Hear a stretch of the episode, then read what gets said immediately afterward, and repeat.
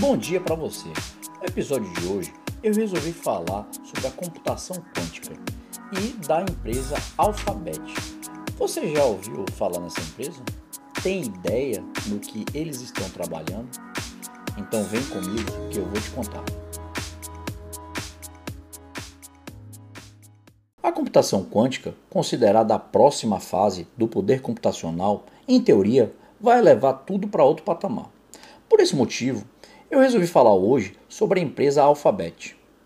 Para quem não sabe, a Alphabet é uma holding que foi criada em 2015 para administrar todos os serviços relacionados com o Google. Ela foi fundada por Larry Page e Sergey Brin, e a empresa é responsável por eh, áreas que envolvem tecnologia, ciência, saúde, investimentos e pesquisas. Para você ter uma ideia, são subsidiárias da Alphabet o Google, Android, YouTube, a Caligo, que trabalha com uma parte de pesquisa em tecnologia, a Wemo, que são é, os carros autônomos do Google, a Google X Lab, mais conhecida como Google X, que é uma instalação semi-secreta voltada para grandes avanços tecnológicos, é, e a DeepMind, que é uma empresa é, formada por cientistas, engenheiros e especialistas de diversas áreas que trabalham com inteligência artificial. Deu para você ter uma ideia do tamanho da Alphabet agora? Uma matéria que eu li no Business Insider falava que a divisão secreta criada por Sergey Brin vai ser desmembrada e liderada pelo atual chefe Jack Reedery. E isso porque ele apresentou um pedido para criar uma nova empresa, ASB é, Tecnologias.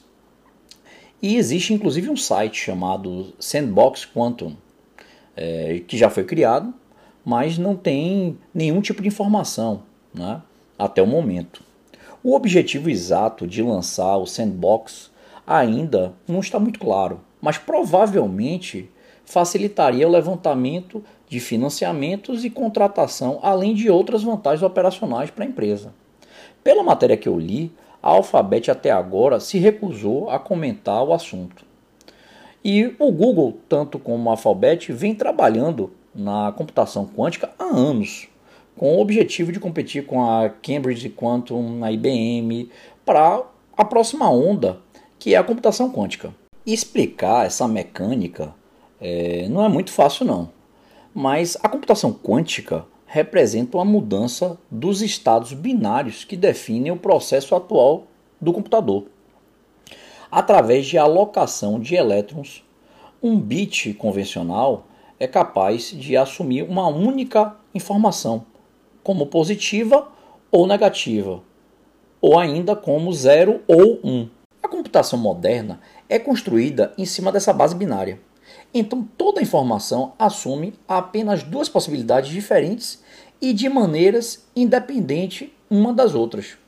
No caso do bit quântico, ele também assume valores 0 e 1. Um. Mas ao contrário do bit convencional, suas informações podem ser sobrepostas umas às outras. Enquanto a base binária soma as informações de cada bit, a sobreposição de qubits gera uma multiplicação de suas possibilidades. A aplicação dessa tecnologia de forma generalizada está longe de acontecer, mas algumas empresas estão começando a oferecer tecnologias quânticas aos seus clientes. Por exemplo, a Quantinum começou uh, recentemente a oferecer chaves é, criptográficas geradas por Quantum. Isso, inclusive, pode gerar uma mudança total no mercado, porque a base de segurança que nós usamos hoje é a criptografia.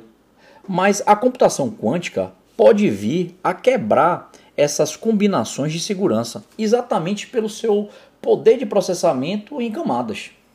Eu vou continuar aqui ligado, né, procurando informações e novidades a esse respeito, e caso eu encontre alguma é, informação nova, eu venho aqui e faço um novo episódio para deixar você por dentro de tudo que estiver rolando sobre essa nova é, possibilidade do mercado que é a computação quântica.